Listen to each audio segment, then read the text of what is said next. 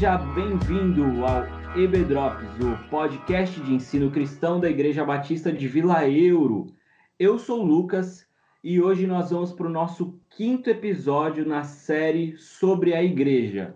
Então, nós falamos a respeito do racismo e a igreja, dos desafios do culto online, as dificuldades de ensinar as crianças no caminho do Senhor durante a quarentena, também das perspectivas do web louvor, do louvor durante a pandemia. E agora nós vamos discutir o futuro da igreja. Diante de tudo isso que aconteceu, como a igreja evangélica irá ou deveria se portar. E para isso nós temos aí dois convidados ilustres que vão se apresentar e falar um pouquinho deles para gente. Bom dia, ou boa tarde, ou boa noite. Alguma hora você vai ter que escutar. Então, é, ou paz do Senhor a todos, fica mais fácil. Eu sou o pastor Ricardo Bitu, sou pastor lá da Igreja Evangélica Manaim, lá na Moca, e também sou professor lá na Universidade Presbiteriana Mackenzie sou casado com a Vânia, tenho dois filhos, solteiros, o Ricardo e a Marina. Creio que é isso. Tá bom, já dei RG, CPF, não vou precisar dar. Mas já foi bom. Ok, ok. Olá, eu sou o pastor Ricardo Pérez, não sou o pastor Ricardo Bitu, nem sou o filho Ricardo do Bitu, né? é, Quanto pastor... Ricardo, cara? Quanto tá Ricardo? Tá vendo? Você estranhou aqui, Lucas. Acho que é melhor você sair. É, é verdade, é verdade. Uh, sou pastor na Igreja Batista em Vila Euro, São Bernardo, né? Sou casado com a Anne, tenho a Bárbara, minha filha. Bárbara Ellen, que não é a Burns, mas é a neta da Burns, né? E sou professor também na, no Mackenzie, no colégio, na universidade. Estamos aí, trabalho junto com o Bitum em alguns tempos, falamos da teologia juntos lá e que temos esse tempo aí de conversa boa sobre nossa igreja de Cristo. Também sou crente em Jesus, não é importante isso. É, isso é bom falar. Isso, isso é, é, bom falar, hoje em dia é, importante falar. Que bom. Pelo menos dá uma frisada, né, pastor? Dá uma frisada, né? Vamos lá, Lucas. Muito legal, gente. Bom, pastor Ricardo Pérez é o nosso co-pastor ali, junto com o pastor Luciano, dirigindo a Igreja Batista de Vila Euro. Pastor Ricardo Bitum, ele é conferencista, escritor de livros, também pastor da Igreja, Igreja Manaim. Eu ia falar Batista, hein? Da Igreja Manaim. e vai ser um papo muito gostoso, com certeza. E para dar início a essa conversa, eu queria trazer a questão, né? A crise sanitária que o mundo foi exposto agora em 2020 revelou uma grande percepção da fragilidade humana e a gente percebeu que essa fragilidade ela ficou exposta, evidente em todas as áreas, nos negócios, no comércio e também a igreja. Ela mostrou a sua fragilidade. E diante disso, eu queria saber de vocês quais as expectativas que vocês têm em relação ao futuro da igreja?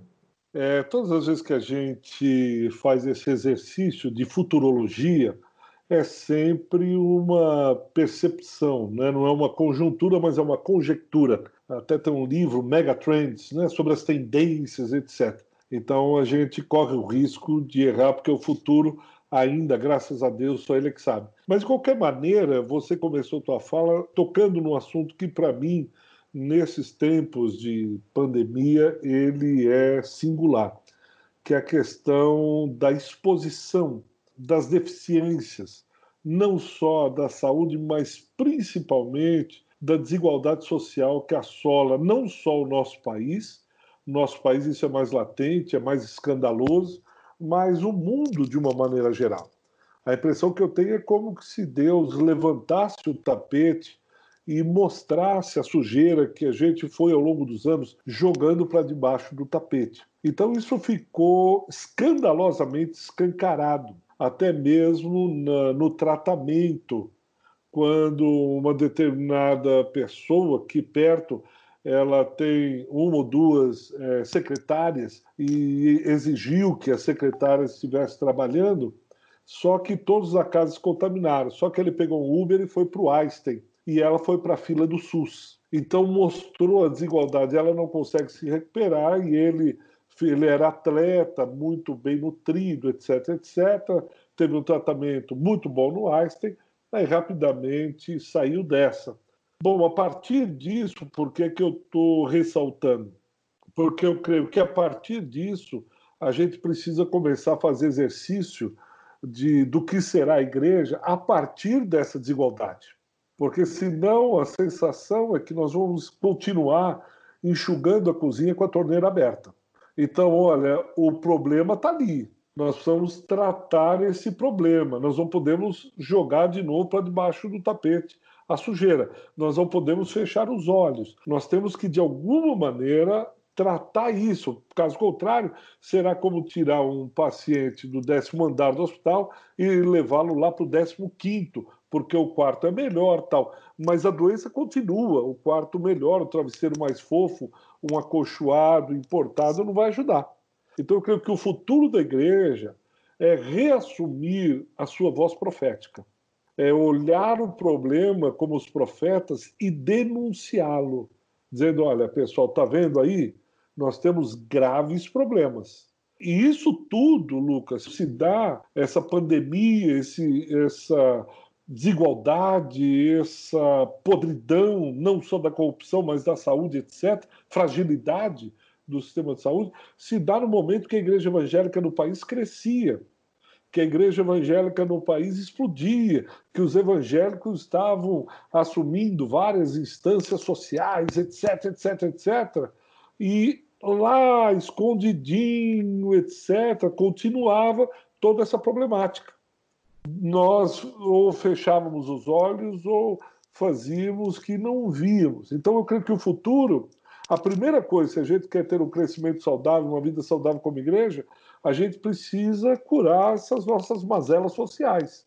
A gente precisa tratar isso. Ou, passado isso, fechamos os olhos, ah, isso foi naquele tempo e vamos continuar e tudo bem está tudo certo. Então, acho que o primeiro exercício é a gente se tratar. É a gente olhar isso e dizer como que a gente vai fazer para tratar essa doença social que assola o nosso país. É, eu acho que Bitum foi bem claro na, na, sua explanação aí.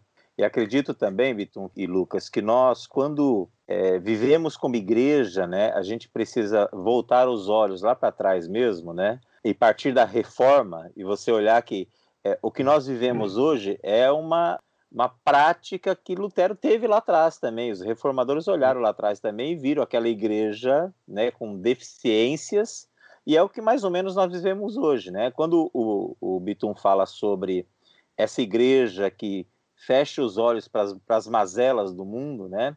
na prática de culto diário, na, na prática de culto dominical, por exemplo, nós mesmo que fingimos não ver as diferenças naquela liturgia onde as pessoas vestem a melhor roupa ou não, né? E vão e é. ficam tendo meio em pé de igualdade no, no, no culto, naquela hora, uma hora e meia ou duas horas, depende da denominação, e estão lá. E dentro, principalmente do nosso escopo, né, a gente não consegue perceber muito. Aí, na hora de ir embora, um entra no carro, o outro entra no carro, outro vai para o ponto de ônibus, outros vão a pé, e a gente finge, teoricamente, que está todo mundo em pé de igualdade, mas nós sabemos que ali não tem, como o Bitum mesmo falou na questão do serviço médico de saúde, né?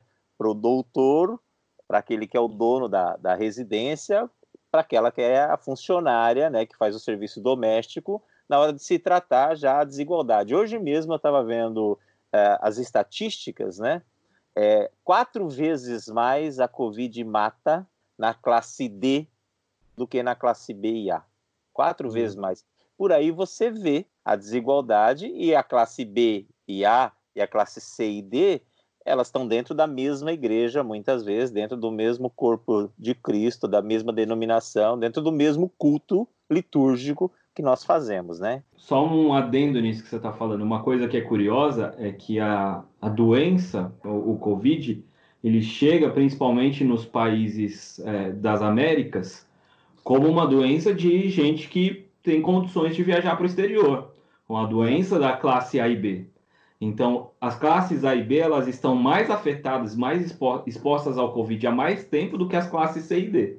Só um recorte diante de tudo isso, né? E mesmo assim, as classes C e D já são mais afetadas. Eu me lembro, Lucas e Bitum, eu me converti aos 20 anos de idade, né? Então, assim, um pouco da minha história, a minha igreja já conhece bastante. Quem está ouvindo esse podcast pode ser que não saiba disso. Mas eu estudei em seminário católico para ser padre. Minha família era uma família das comunidades eclesiais de base, éramos da linha da esquerda da igreja, né? E estudei seminário junto com os verbitas, né? Comecei os estudos para ser padre. E aos 20 anos me converti, já numa igreja batista, na PIB de Santo André.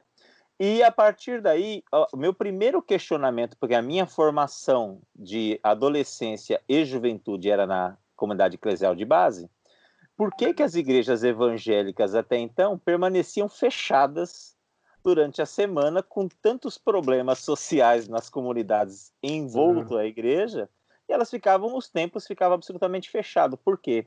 O meu pai na época né quando eu me converti eles permaneceram e os dois já são falecidos e permaneceram na igreja católica não mais na SEBS mas é, eles pertenciam. Então, meu pai era líder da pastoral operária da igreja e minha mãe da pastoral do menor.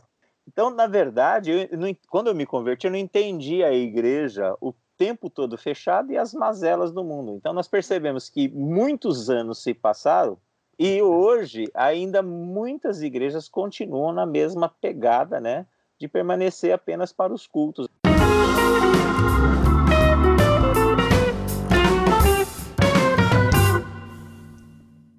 Nessa linha do que vocês falaram, fugindo até um pouquinho da nossa pauta, mas seguindo nesse caminho que vocês trouxeram, recentemente a CNBB, que é a Conferência Nacional dos Bispos do Brasil, da Igreja Católica, vinculada à Igreja Católica, ela soltou um documento se posicionando politicamente e a Igreja Católica, naturalmente, por ser centralizada, tem essa facilidade de ter uma voz única vocês acreditam que com esse momento de pandemia em que foi necessário as igrejas se repensarem, é possível que a igreja evangélica brasileira, é, de alguma forma, se posicione de uma forma mais uníssona, que haja uma maior confluência de ideias entre os evangélicos, porque a gente tem uma situação dos evangélicos extremamente pluralizados e o mundo acaba vendo os evangélicos como uma coisa só, mas nós sabemos que eles são diversificados. Vocês acreditam que existe uma possibilidade de haver uma confluência de ideias maior para que a gente consiga ter uma voz mais forte, principalmente nessas questões sociais? Lucas, eu acho que é muito complicado, principalmente é uma tendência é, nos últimos anos de homens que querem ser a voz dos evangélicos do Brasil. Há um desejo enorme de alguns quererem né, falar, ser o porta-voz da igreja evangélica. E nós não temos Papa, nós não temos CNBB. Essa é a nossa herança protestante. A herança protestante é isso mesmo, principalmente os batistas, né? O batista até próprio, da, dentro da própria congregação, a Assembleia Soberana. Minha avó era, era batista, meu pai era batista, etc. Então você tinha uma regra democrática que muitas vezes tangenciava o anarquismo, mas assim, é uma democracia, é o voto, é, nós colocamos o pastor, etc. Você imagina você querer imurar ou você encabrestar, né, para que um tenha a voz, no máximo, você tem uma voz denominacional e ainda assim com muita dificuldade, ainda que eleito, etc., você tem, por exemplo, né, a, a configuração batista, a, cada igreja local ela é soberana. No, na família, na tradição pentecostal, você tem denominações fortes, mas você tem inúmeras igrejas independentes. Então, eu acho que isso traz um pouco a nossa identidade protestante. Nós não temos Agora, é verdade que nós temos muitas coisas que nos unem. Aí sim, eu acho que nós deveríamos ter uma voz uníssona naquelas pautas que nos unem. Por exemplo, a questão doutrinária, Jesus Cristo é Deus. Isso nós não abrimos mão em todas as vezes que aconteceu alguma coisa. Só que o que eu vejo no Brasil, aí eu vou fugir um pouquinho só do assunto, que eu vejo, além de esses pretensos porta-vozes da Igreja Evangélica Brasileira, você percebe também de uma forma muito clara que a pauta dos evangélicos se resume a uma pauta moral. É simplesmente os evangélicos se unem para combater certas é, bandeiras que são pautas morais, fazendo. Você diz, mas qual que é o problema disso? É que reduz o evangelho a uma religião moral e ponto. Só que o cristianismo não é uma religião moral apenas. Ela passa pela moral, mas você tem inúmeras coisas para além dessa pauta moral. Mas parece que é essa pauta que nos une.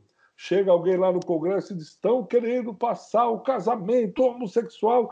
É um pandemônio, todo mundo se une, chove de e-mails é, e não sei o que, se mobiliza, sai em passeata, como se essa fosse a grande questão, como se essa fosse a grande pauta do cristianismo. E quando você fala, como nós começamos a conversa, de uma desigualdade social, onde o Antigo Testamento é claro sobre o quadrilátero da vulnerabilidade, o pobre, o órfão, a viúva, o estrangeiro, nós fechamos os olhos como se isso não fizesse parte da nossa agenda.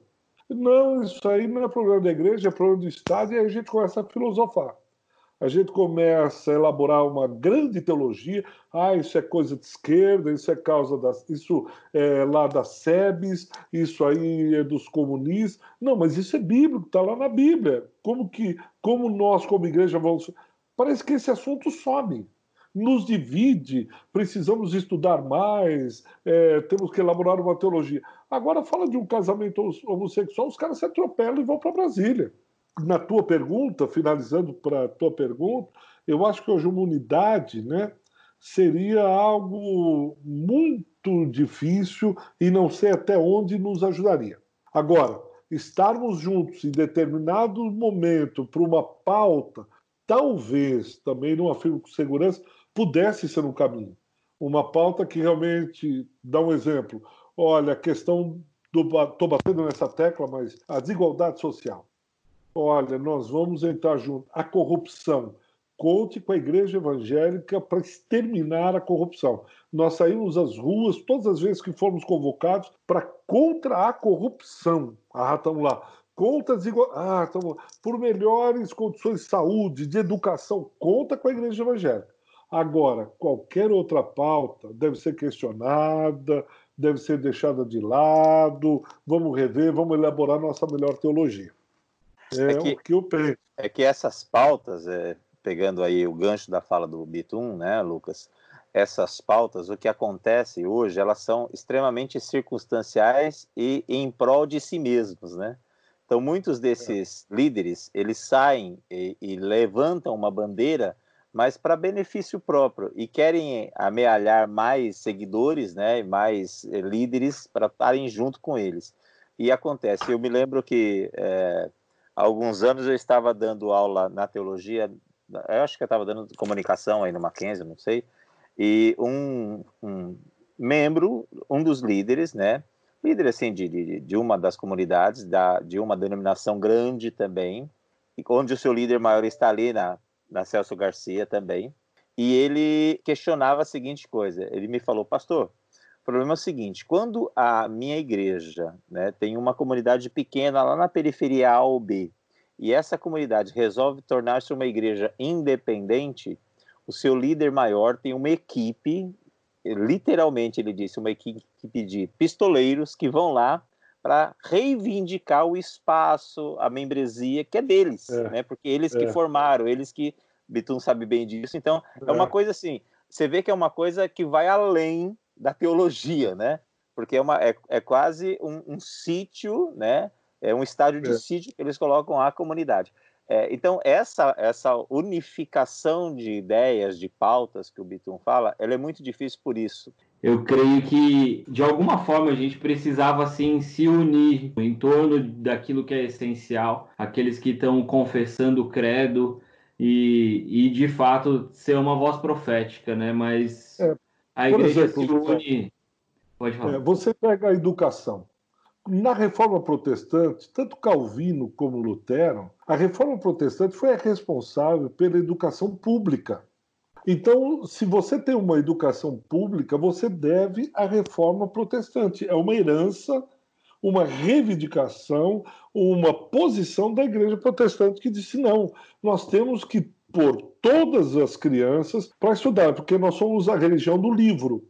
Então nós temos um livro sagrado. Então as pessoas precisam ler esse livro sagrado para que tenham vida eterna, conheçam acerca da vida eterna, melhor dizendo. Então nós temos que ter uma educação de qualidade a ponto de Calvino dizer que se caso não houvesse professores, que o pastor ou o sacerdote ele deveria ir para dentro da sala de aula para alfabetizar essas crianças. Então você não percebe nesses anos, né, quase 200, 200 anos mais ou menos, que começa com o protestantismo de imigração, nós tivemos né, protestantes aqui, mas protestantes mesmo começam uns 200 anos mais ou menos com o chamado protestantismo de imigração. O protestantismo de missão ele vem bem depois, uns 150 anos. Você não vê em nenhum momento uma pauta reivindicando uma escola pública de excelência. E você tem várias escolas confessionais, denominacionais, mas se juntando e dizendo nós precisamos lutar, brigar por uma educação pública de excelência. Pelo contrário, eu formo aqui a escola privada. Bom, mas então vamos juntar as escolas privadas confessionais. A associação tem mais de 900 escolas confessionais filiadas, a IB, se eu não me engano, ou a BIE, e, de alguma maneira, você não vê esse esforço de uma pressão, né, chamando, convocando as igrejas para uma mudança de uma educação de qualidade, uma educação de excelência, uma educação que não reproduz um modelo, mas uma educação é, reflexiva, uma é, questionadora, é, empolgante, etc, etc, etc. Então, de uma maneira, por exemplo, vamos começar pela educação. Nós vamos começar a brigar, formar os nossos quadros, uma massa crítica para que possa mudar, preparando os jovens para assumir postos de liderança como governo, eh, presidência da República, senadores, etc, etc. É só você dar uma olhada na como a gente é representado pela bancada evangélica. Então você olha e diz, nós estamos despreparados muitas vezes até para o campo político.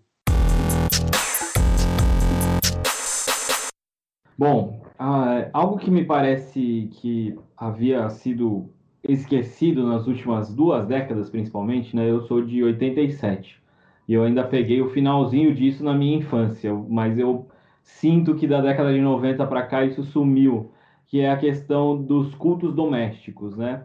E me parece que isso voltou à tona com muita força nesse período de pandemia. E também foi um tempo de reflexão sobre o lugar da família no desenvolvimento da fé. Vocês acreditam que isso vai se perpetuar? E se sim ou se não, como os líderes cristãos, os pastores, as pessoas que estão aí à frente de comunidades cristãs podem incentivar esse bom hábito nas pessoas? Eu acho que esse modelo me parece, né, que ainda por mais bonito que seja, idealizado, é difícil hoje, é difícil porque a mulher precisou sair para trabalhar, ela não está mais de avental esperando o marido em casa. Eu tenho, dou aula no curso de pedagogia, ah, muitas lá são casadas. Os filhos cresceram um pouquinho mais, o marido chega, fica com as crianças, ela vai estudar, final de semana ela faz trabalho, estuda para prova, tem igreja, tem ministério, e mulher de pastor, então, meu Deus do céu. Então, será que esse modelo não está um pouco idealizado? Ainda que seja correto, nós não temos que repensar esse modelo? Não sei, estou pensando aqui junto com vocês, Lucas e Ricardo. Esse modelo é muito legal da década de 60 nos Estados Unidos. Eu dava aula na engenharia e eu me lembro que tinha. Eu dava aula ética 1 e 2, né? E de sexta-feira, o último horário, eu dava ética 2 na engenharia de materiais. E tinha uma aluna. Que horas, Ricardo? 9h40 eu pegava aula. 9h40. Aí eu entrava na sala, uma menina sempre com uma, uma, uma, estudante, né, uma aluna, sempre com a filhinha de seis anos na aula. 9h40 da noite, sexta-feira. E eu, ela, todo mundo sabia, né? Primeira vez eu estranhei, a segunda eu perguntei para ela, ela falou assim, professor, veio, ela veio se explicar para mim, ela falou assim, olha, eu não tenho outro horário para aula e eu não posso deixar minha filha. não tenho quem deixar minha filha. Sou eu e meu marido e minha filha aqui em São Paulo e a gente não tem com quem deixar. E a fala do Bitum, me lembrei de outro caso, que é assim, no meu antigo pastoreio, uma das brigas minhas era aquela reunião pós o culto da noite do domingo. Porque assim, porque assim, a realidade, Lucas, é completamente diferente. Então, às é. vezes, a gente se estende no culto, aí você percebe o irmão levantando e saindo, né? É. Mas não é porque ele tem pouca fé ou porque ele não se agradou com o culto, que aquele dia estava é. ruim para ele. É porque ele pega o ônibus, vai para o ponto, demora a passar o ônibus e às quatro da manhã no, na segunda ele tem que estar em pé. É, me parece que a igreja evangélica, de um modo geral, ela tem percebido durante essa pandemia, e acredito que esse seja um dos legados que vai ficar, que a sua liturgia estava muito cheia de coisa e as, as liturgias dos cultos online elas tendem a diminuir. Acredito que isso realmente vai ficar. Isso me levou a pensar a respeito de uma outra questão. A igreja evangélica brasileira ela sempre foi pautada em cima de grandes eventos, independente do tamanho da igreja, sempre foi baseada em eventos.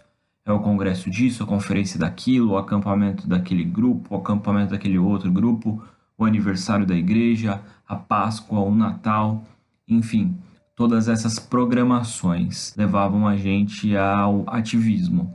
Algo que também fica para a gente que nós não precisamos desses grandes eventos sempre acontecendo na loucura, no ritmo frenético que eram para continuar sendo igreja. Inclusive também em episódios passados nós falamos a respeito disso, de como foi legal passar a Páscoa em casa e como foi significativo para muitas pessoas é, ter mais tempo para pensar a respeito da morte de Jesus, sua ressurreição. Eu creio que, olhando para esse cenário como um todo, nós temos diversas distrações. É, eu, eu faço coro, geralmente a minha vida é corrida também das 5 da manhã às 11 da noite, mas eu acredito que mesmo com essa vida corrida dinâmica que a vida urbana coloca sobre a gente, existem muitas distrações no nosso dia a dia. E eu creio que é possível que esse período de pandemia nos deixe esse legado de que dá tempo de, deixando as distrações de lado, focarmos mais nas nossas, nas nossas famílias e focarmos mais naquilo que é de fato essencial e primordial enquanto famílias cristãs. É, a, é a questão do, do, ativismo religioso. Eu acho que a gente, nessa pandemia, a gente conseguiu rever um pouco isso. Que esse ativismo religioso não precisa fazer parte da minha vida para eu ser um bom crente, para eu ser um bom servo, né? Eu acho que nós, esse sacerdócio é, é, doméstico, ele é muito importante. E, mas a gente vai vir com um novo olhar para meu serviço na igreja, na comunidade de Cristo. Qual é o meu papel como servo de Cristo dentro da minha comunidade? Né? Eu acho que isso que o Bitum falou há um tempo atrás é muito importante. Qual é o meu papel como servo dentro da comunidade? Porque a estrutura, eu, eu posso ser comunidade, até um, é uma coisa que eu vou falar agora que pode nem ser bem entendida, mas a estrutura comunidade física, ela, eu percebo que eu estou vivendo comunidade de Cristo sem estar numa estrutura física já há quantos meses, né? E eu posso ser crente sem estar nessa comunidade física full time, o tempo todo. Eu posso servir ao Senhor, servir a comunidade sem estar nela. Tem gente também que se acomodou, que a gente vai. Nós somos brasileiros, eu falo sempre nas minhas aulas, né, que nós somos extremistas. Nós saímos, de, nós saímos da ditadura, fomos lá para o comunismo. Saímos do comunismo, vamos para a ditadura. A gente, a gente vai é. para os extremos, né? Nós não somos aqueles, aqueles moderados, nós somos extremistas, né? Nós somos a geração, eu e o Bitu, nós somos a geração que não podia nada e abrimos mão, na, muitas vezes, na criação dos filhos, a geração que pode tudo, né? Que tem tudo Isso. porque eu não tive. Então a gente vai é. nesses extremos. E na igreja não é diferente. Então tem muita gente, eu acredito nisso, que pós-pandemia, vai repensar o seu serviço como crente, servir a Deus, estar em, em, comunhão com Cristo, servir ao irmão, servir ao próximo. Mas tem muita gente que vai aproveitar esse gancho de, de parada pandêmica para poder é, continuar não vindo na igreja. Hoje eu fiz uma postagem no, no, no, Na verdade, eu fiz uma postagem que eu recebi né, no Instagram onde o, a, o, acho que é o Batman que está esbofeteando né, a, o rosto do, do Rob, falando assim: ah, reclama que a igreja está fechada, mas quando estava aberta você não vinha na igreja. Tem muita é. gente que vai continuar não vindo na igreja. Tem é. gente que vai, ô oh, pastor, mas não tem mais aquele cultinho online, não tem mais, eu preciso agora ir até a igreja, eu preciso chegar no horário. Então, assim, é, eu acho que essas mudanças acontecerão, né, vão acontecer de fato, Só que nós temos uma parcela que vai pegar no tranco e falar: opa, preciso rever os meus conceitos cristãos. E tem uma outra que vai falar assim: você sabe que eu acho que é uma boa esse negócio, essa mudança, acho que ficou legal assim, eu não preciso ter tanto compromisso, eu sou mais um ouvinte, porque eu posso assistir o culto lá na minha casa, eu posso estar é. na internet enquanto o culto está rolando, estou mexendo no WhatsApp, o pastor não está me perturbando com isso. É, então eu acho que vai ter, vai ter essa, essas mudanças. E nós temos dois comportamentos que são antagônicos, mas que vão, vão estar tá dentro dessa comunidade de Cristo, nova comunidade de Cristo, se assim a gente pode dizer. É, o que vai diferenciar, diferenciar o que sempre diferenciou, que é a motivação, né? Deus não está preocupado com as nossas respostas, mas com o nosso coração a maneira como a gente faz, porque a gente corre o risco até mesmo de fazer a coisa certa com motivação errada. Eu vou, estou na igreja, etc., mas a motivação é outra. A motivação é querer crescer, é querer me encostar na igreja para ter um salário, é mostrar o quanto eu sou um servo, quanto Deus tem me usado, o que Deus faria sem a minha pessoa e o meu trabalho, estaria em certos apuros. A motivação está errada mesmo, fazer coisa certa. Uhum. Então, ah, esses irmãos e irmãs que não iam e não fazem, eles vão continuar do mesmo jeito, com pandemia, sem pandemia, ah, com vacina, sem vacina. O cara que é fiel, que tá, tem um relacionamento significativo com Cristo, entendeu a vida cristã, entendeu o serviço, a importância do relacionamento, de estar tá junto, de estar tá participando, etc. Esse vai continuar com pandemia, sem pandemia, com vacina, sem vacina.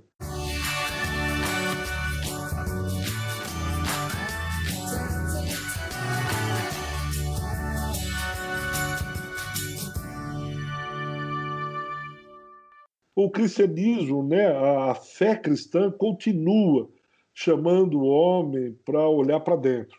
Continua dizendo, olha, é do coração que saem as perversidades, é do coração que jorram coisas puras ou impuras. Olha, examine-se o homem a si mesmo, o tempo todo, chamando o homem para um relacionamento a fim de que ele seja cada dia mais parecido com Jesus de Nazaré. Perguntaram, e a igreja agora vai continuar e precisamos fazer eu falei, a igreja vai continuar como sempre continua. Ela continua orando, jejuando. Nós não precisamos do Estado mandar a gente jejuar. Não precisamos que o Estado mande a gente ajudar os necessitados. Nós não precisamos de ninguém externo, muito menos uma pandemia, pode até contribuir com a gente. Mas isso a gente já vinha fazendo. A igreja vai continuar do jeito que ela sempre continuou, pura, perfeita, santa, porque o cabeça continua sendo ele. E ele não vai Amém. deixar a sua noiva de qualquer jeito não vai deixar ela toda desgovernada, com ou sem pandemia, com ou sem perseguição, com ou sem dinheiro. Ela continua bem porque o cabeça continua à frente. O trono, como Isaías 6, né, ele não está vazio. Ele continua no alto e sublime trono, regendo as coisas. Então, às vezes, a gente se dá muito importante. Ah, mas e esse irmão aqui? Esse... Não, é verdade, mas, cara, se o cara é crente mesmo, ah, rapaz, você põe ele no fogo, na água, bate, assopra, ele continua. É, Lucas, Ricardo, vocês nunca foram injustiçados, maltratados. Uhum. É, Só que agora parece que é floquinho, né? São tudo crente floquinho. Se vier um calorzinho a mais, ele derrete. Uhum. Se você uhum. falar alto, ele sai da igreja. Você gosta de umas frescuras. E, e internamente e internamente, nós ainda continuamos sendo tocados, a Igreja de Cristo, né, as igrejas locais, vão continuar sendo tocadas pelos mesmos 20, 25% de membros que fazem a igreja acontecer. Porque se você pegar, é, é esse. É, é, aquele cara que faz parte de cinco, seis ministérios e está lá, e o outro tá vai lá, só filho, participar do culto, vai, e ele está lá, ele faz isso. Agora, nossa última pergunta. É, uma matéria do jornal o Globo, ela diz que as buscas por termos como meditação e a palavra Deus bateram recordes durante o período do confinamento social. Como vocês acham que a igreja pode ser uma resposta para esses corações que estão ansiosos e, de certa forma, buscando aí encontrar algo com essas buscas aí na internet? É, é uma tendência que começou há mais ou menos 20, 20 e poucos anos, das empresas né, buscarem essa espiritualidade, da onde vem alguns best-sellers como o monge, o executivo, a espiritualidade nas empresas, a capelania empresarial, chamada capelania empresarial, é, algumas organizações como a DONEP, CCHN, que trabalham com homens de negócio, né? porque havia um, um, um desejo, uma sede dentro das empresas, porque a empresa moderna trabalha em cima da racionalidade moderna. Então é o cálculo racional, como chamado, né? Como é chamado, cálculo racional. E isso trouxe um esgotamento. E a alma humana ela é sedenta de Deus, como diz o texto sagrado, que há um vazio no coração do homem que só pode ser preenchido por Deus, né? Deus colocou a eternidade no coração do homem, como diz o, o, o sábio. Então há esse desejo. E aí viu-se essa oportunidade. Porém, o que tem entrado é a espiritualidade, mas que pode ser uma porta que aberta por Deus para que possa entrar o evangelho, como tem entrado com esses grupos que eu citei.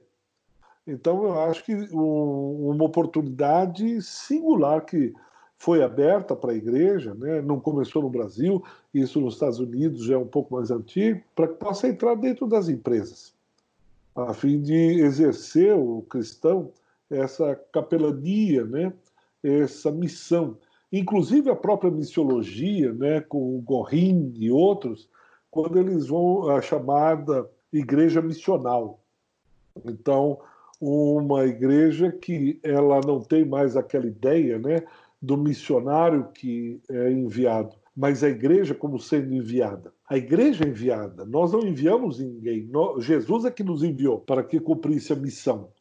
Então eu penso que seria uma porta, como eu já disse, para entrar no evangelho e a responsabilidade de cada cristão. Aquela separação clero-leigo pudesse, né, que também é herança da reforma, pudesse ser exercida na sua plenitude onde o leigo é o missionário dentro da empresa, dentro da fábrica, dentro da indústria, onde ele estiver.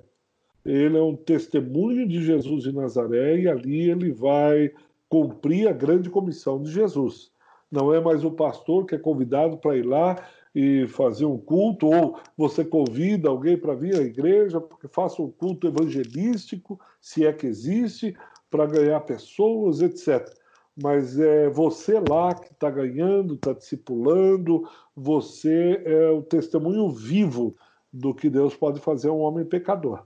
Eu acho que a partir de desse novo momento né, na igreja, Lucas e Bitum, nós temos esses, essas mudanças de comportamento, que o Bitum disse bem, pro, dos leigos. Né? Nós saímos da centralidade pastoral, onde é a responsabilidade de passar a palavra de Deus, de compartilhar, de fazer o apelo nos cultos e, e levar a mensagem do evangelho, seja dentro dos cultos ou nas visitas, nos lares, eu acho que agora, com todo esse aspecto das comunicações, das redes sociais, isso acho que é um legado muito importante pós-pandemia. Eu acho que nós, como membros, nós já poderíamos ter feito isso antes, com os acessos Exato. que nós tínhamos mas muita gente, muita, muita, muita gente mesmo, dentro do meio evangélico, até mais os menos favorecidos, começaram a se apropriar das ferramentas a partir da pandemia. Porque ele não pode mais estar junto, mas ele compartilha o vídeo, ele compartilha o áudio, ele compartilha. E, e, muitos de nós, né, percebemos que também nós não somos, não precisamos ser o popstar gospel para poder divulgar um vídeo, para divulgar uma palavra. Não precisamos depender daquele superstar. Nós podemos fazer nós mesmos, né? Ah, eu como pastor, você como membro, ou aquele membro compartilha com outro membro uma palavra de oração, né? Compartilha um testemunho, compartilha um versículo. Então eu acho que isso é importante, né? Eu é, todas as segundas faço, fazia, né, antes da pandemia, a devocional com os professores presencialmente. E eu passei a fazê-lo é, semanalmente, né, às segundas, virtualmente. Porém, né, tem professores que faz a mesmíssima coisa que eu faço diariamente. Então compartilha uma, um texto, compartilha, é, compartilha uma, um, um momento de, de reflexão. Então, eles fazem as devocionais que eu faço também. A diferença é que eu tenho, é. teoricamente, um título pastoral, estou entre os professores ali e, e compartilho isso com eles. Então, a minha, teoricamente, né, a minha é, formação é para isso. Mas eu acredito hoje que essa apropriação dos meios digitais está hoje acesso para qualquer um, né? Qualquer um pode fazer isso, desde que faça com responsabilidade, sem usar a distorção do Evangelho de Cristo, né? Eu acho que isso é importante.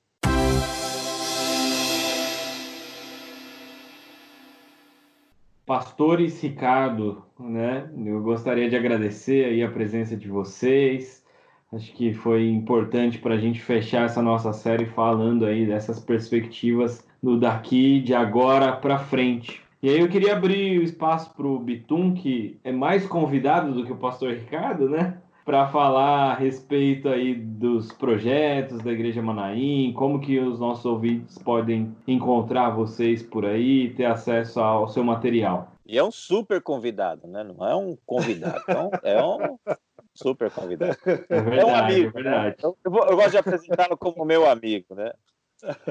privilégio é meu. Bem, nós estamos lá na Moca, na Rua Oratório, e aí você pode encontrar a gente lá ou pelo Facebook, Igreja Manaim, ou no canal do YouTube também, pode ser, né? Você pode entrar lá encontrar, ver estudos, etc.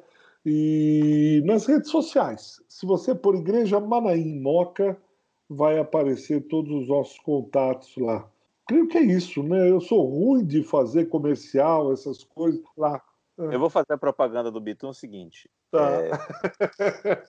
Ele tem dois livros assim que eu, eu, admiro bastante, que eu já vi os dois. Um é Mochileiros da Fé. É a sua tese, não é, Bitum? É, é parte, parte da tese. Parte da tese do Bitum de doutorado. E ele, ele dá um, ele fala bastante, se eu não, se eu não me, me recordo, mas eu acho que é isso, são quatro capítulos rapidinho, é um livro curtinho, que você fala sobre o pentecostalismo, então ele, ele, ele dá uma explanação legal para quem quer interessar-se pelo assunto, é muito legal, chama Mochileiros da Fé, e se você quer conhecer um pouquinho da história disso aqui no Brasil, as interferências sociais, eu acho que é bem legal nisso. E o outro, eu sei que ele tem também, que é a, a questão da reforma protestante, que é fruto de um evento que nós tivemos no Mackenzie. Não é isso, é, Bitum? Foi, isso.